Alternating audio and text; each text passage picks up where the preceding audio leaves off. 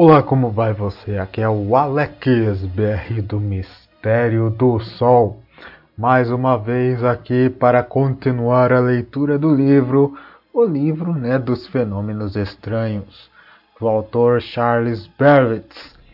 Então, talvez esse seja é, o episódio 10 e depois eu vou dar uma pausa neste livro e continuar a, a leitura de outros livros, né, para acelerar né, o processo de leitura de livros.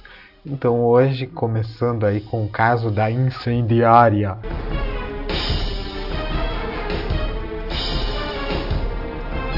Pois bem, a incendiária.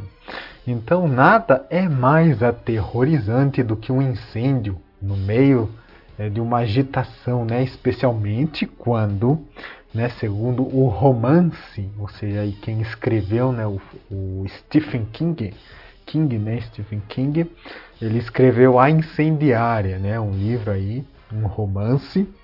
Então, especialmente, ele diz ali é um incêndio no meio da agitação, especialmente quando o piromaníaco né, espreita subconscientemente para conferir os resultados.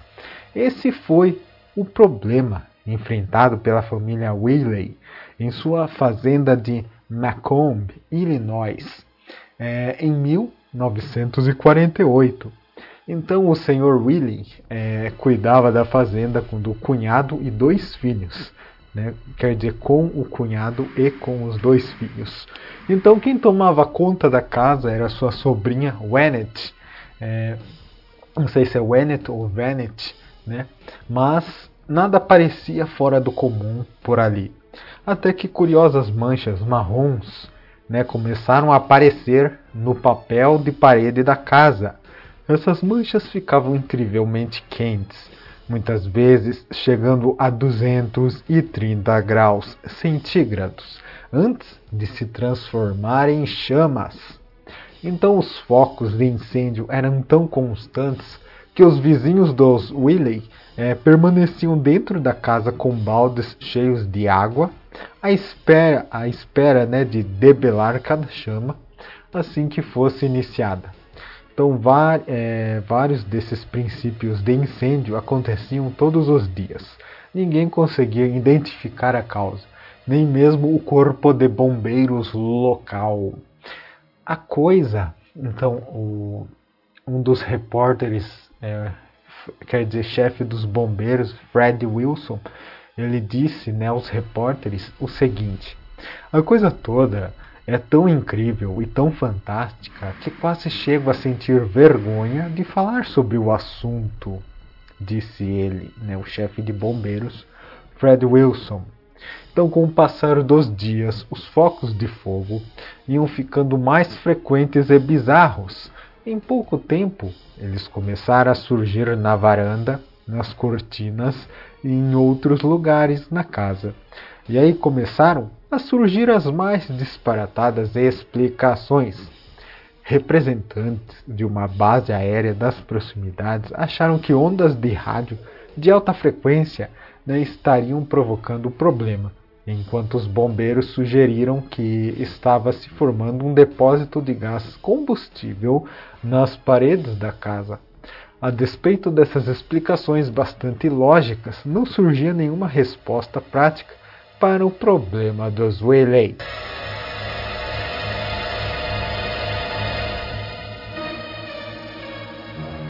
Finalmente, depois de observar os focos de incêndio durante alguns dias, o corpo de bombeiros extraiu uma confissão da pequena Venet.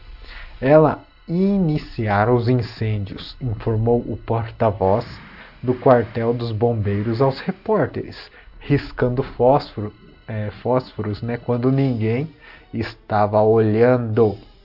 Então ninguém acreditou nessa explicação. A melhor avaliação veio de Vincent Gates, é, que estudou né, o caso em 1962. Então, em seu livro Mysterious Lights and Fires, ou seja, Misteriosas Luzes e Fogos, ele afirmou né, que a pequena Venet deveria ter uma incrível persistência, um ilimitado estoque de fósforos e parentes e vizinhos excepcionalmente míopes. Em outras palavras, assim como a heroína de A Incendiária, ele sugeriu que ela poderia ter provocado oito inícios de incêndio através de meios paranormais, de uma maneira muito além da compreensão do corpo, é, do corpo de bombeiros local. Está gostando do podcast Mistério do Sol? Você pode ajudar com o trabalho doando uma pequena quantia. No link da descrição deste episódio está as opções de doação. Com a ajuda estará incentivando a produção de episódios mais complexos, tradução de artigos raros e leitura de livros que você gostaria de escutar. Novidades exclusivas para o povo brasileiro em apenas um podcast. Deus te abençoe.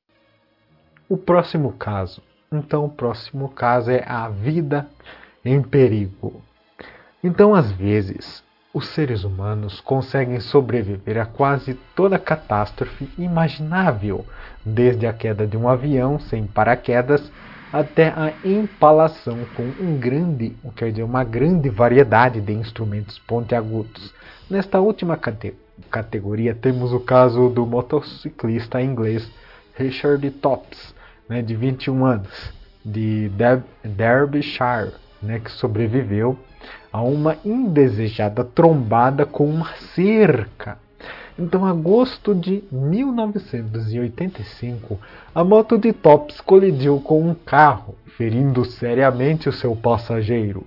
Então, o próprio Richard foi lançado por cima do guidão, caindo sobre uma cerca, onde acabou espetado diagonalmente do tórax aos quadris em uma estaca de madeira de um metro de comprimento.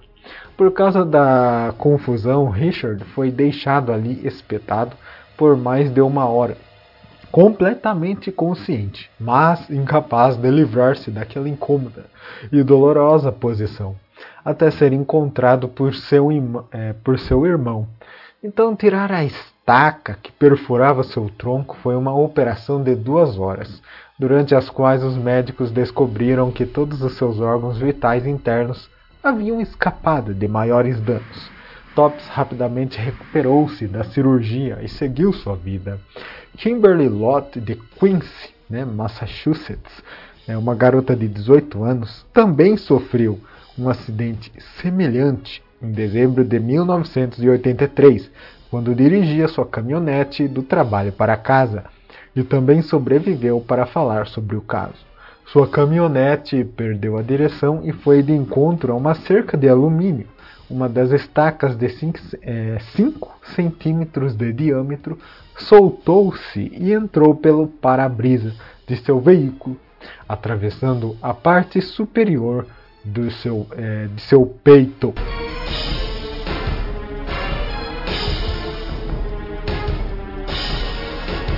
Então, né, a Kimberly né, ela, ela disse o seguinte, né, que foi uma coisa estranha, que ela, é, ela disse não senti nenhuma dor, pensei que a estaca só estivesse pressionando o meu braço.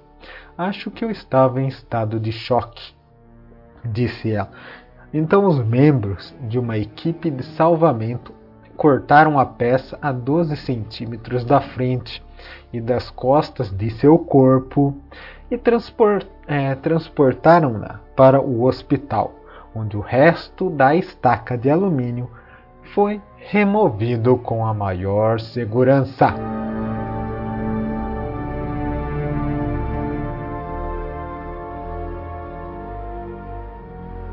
Agora, o último caso aí é, do episódio de hoje é a mulher de azul. Então, os catálogos dos milagres católicos estão cheios de relatórios históricos documentados que são de especial interesse para os parapsicólogos, é, quer dizer, parapsicólogos, né? Então, é, todavia, no que se refere à quantidade pura e simples, poucas carreiras espirituais podem se comparar à da mulher de azul, né, Soror Maria Coronel de Agreda. Então, de acordo com seus próprios relatos, a Soror Maria, a Soror Maria apareceu em dois lugares ao mesmo tempo, em cerca de 500 ocasiões, entre os anos de 1620 em 1631. Então, nascida na Espanha em 1602, descendente de uma família religiosa de classe média, a Soror Maria, ainda menina, teve intensas visões. Na adolescência, caía facilmente em transes extáticos. Quando jovem, entrou para o convento franciscano da Imaculada Conceição, Conceição né, em Agreda. Então ali é, impôs impôs-se um regime que incluía longos períodos de jejum, noites de insônia e autoflagelação. Entre os milagres atribuídos a ela durante esse tempo estavam as fantásticas habilidades de responder aos pensamentos não exteriorizados por palavras de outras pessoas e a capacidade de levitar o seu corpo frágil acima do assoalho do convento. Mas foi é, pela in inacreditável facilidade de estar em dois lugares ao mesmo tempo que Soror Maria ficou conhecida.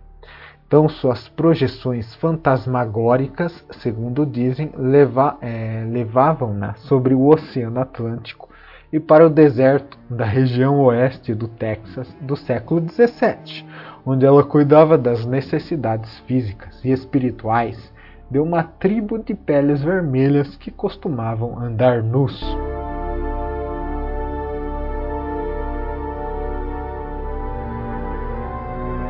Então, entre todas as tribos nativas que habitavam o sudoeste americano antes da chegada dos conquistadores, a mais desconhecida é a dos pobres jumanos, é, que viviam ao longo do Rio Grande, nas proximidades da atual cidade de Presídio, né, lá no Texas. Nos primórdios da migração espanhola para o México, os indígenas então foram encontrados né, por Alonso de Benavides, né, que é um frade franciscano. Para sua grande surpresa, encontrou os jumanos já convertidos ao cristianismo. Mais ainda, afirmaram que haviam sido orientados para aquele encontro por uma misteriosa mulher de azul, a mesma alma gentil que lhes dera os rosários, né, cuidara de suas feridas e levar a eles as palavras de Jesus Cristo. Então, quase tão perturbado né, quanto, a, quanto atônito, o Frei Benavides enviou cartas ao Papa Urbano, Urbano VIII e ao Rei Felipe IV, lá da Espanha, exigindo saber que, é, quem o havia precedido na catequese. A resposta ele a teve apenas em 1630, no retorno à Espanha, quando se inteirou dos milagres de Soror Maria.